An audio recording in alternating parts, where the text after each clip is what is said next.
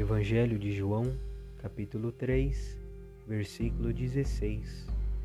Porque Deus amou tanto ao mundo que ele deu o seu Filho unigênito, para que todo o que nele crê não pereça, mas tenha a vida eterna. Porque Deus não enviou o seu Filho ao mundo para condenar o mundo, mas para que o mundo possa ser salvo através dele.